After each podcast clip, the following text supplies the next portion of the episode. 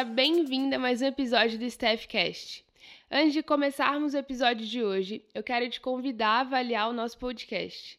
Isso é muito importante para continuarmos gravando e produzindo conteúdo por aqui.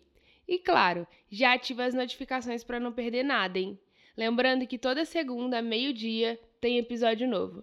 Hoje eu quero conversar contigo sobre como os contos de fada podem ter te ensinado errado quando o assunto é relacionamento. Então fica comigo aqui até o final que eu vou compartilhar contigo cinco sugestões para melhorar o seu relacionamento.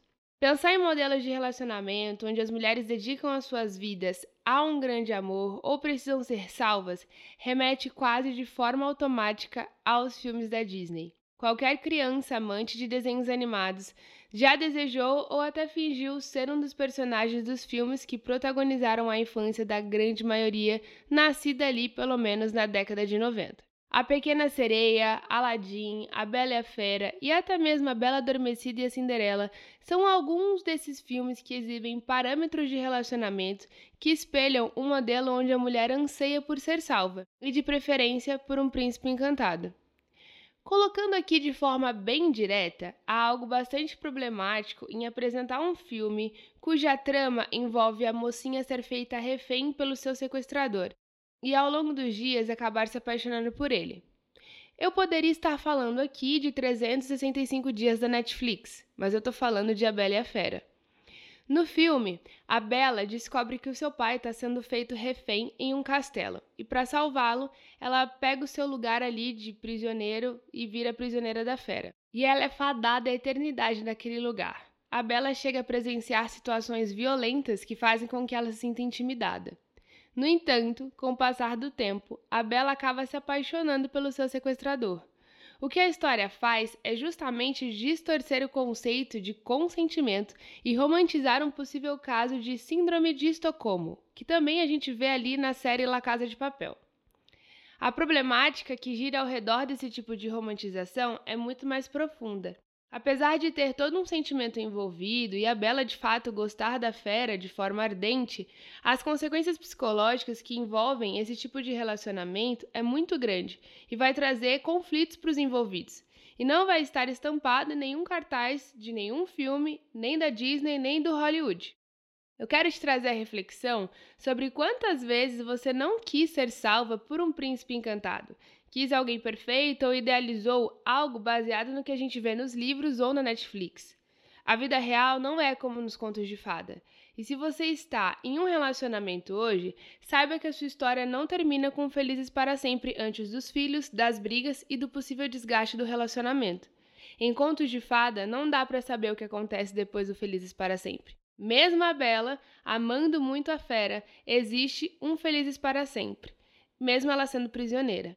Em nossa realidade, a realidade da vida 2, existe o excesso de trabalho, preocupações domésticas, educação dos filhos, pouco tempo disponível para o diálogo. Manter a saúde do relacionamento em meio a tantos desafios é um exercício diário.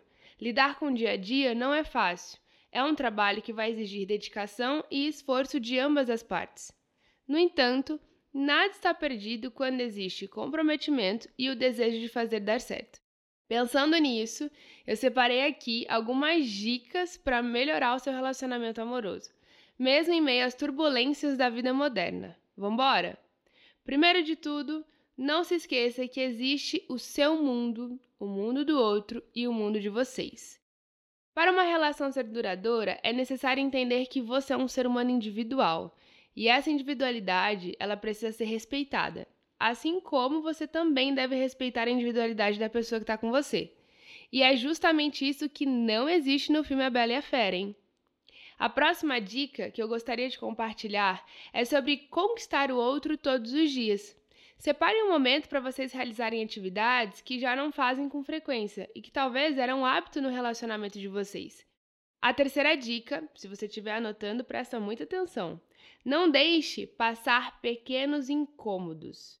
Muitas vezes, uma relação é desgastada pelo fruto de mágoas passadas que não receberam a devida atenção. Por isso, converse sempre. Foque ali nas resoluções dos problemas e evite acusações. Diga ao outro como você está se sentindo, o que está incomodando, mas faça isso sem gerar acusações. Um outro ponto importante também é saber qual é a linguagem de amor da pessoa que está contigo. A linguagem de amor é a capacidade que o. A linguagem no geral, né, na realidade, é a, capa a capacidade que o ser humano tem de compreender a língua, de conseguir produzir é, manifestações da comunicação. Então a gente precisa entender como que o outro se sente amado. Isso vai te ajudar a construir uma relação ainda mais leve. As dicas que eu falei até aqui são muito simples e fáceis de serem colocadas em prática e vão dar um resultado quase que imediatamente. Mas todo, nem todos os casais eles vão conseguir aproveitar tudo isso, porque existem alguns casos em que o relacionamento está muito desgastado e que pequenas ações como as que eu falei aqui não vão causar nenhum impacto ou não como deveria. E se essa for a sua situação, se, do seu relacionamento hoje, se você sente que o teu relacionamento não está muito legal e talvez esteja na hora aí de procurar ajuda. Hoje em dia, é possível encontrar uma ajuda psicológica, inclusive ali pela internet, em um ambiente totalmente seguro e confortável, como é o meu caso. Eu trabalho de maneira totalmente online e você pode então cuidar da sua saúde, do seu relacionamento, sem precisar sair de casa e escolher um profissional que de fato você se identifica, sem limitação geográfica. A gente está indo para o fim desse episódio e eu espero muito que as dicas propostas aqui tenham te ajudado de alguma forma. E se isso aconteceu, compartilhe ali com as suas amigas, com a sua mãe, com a tia, com todo mundo. E eu espero de verdade que você tenha entendido que um relacionamento ele precisa ser é, com base no respeito, no diálogo, na confiança e não na autoridade. Não se esqueça que você é um ser humano, você nasceu sozinha e você precisa se valorizar e respeitar a sua individualidade. Tá bom? Eu espero muito que esse episódio tenha te ajudado. A gente se vê em breve. Um super beijo e até a próxima!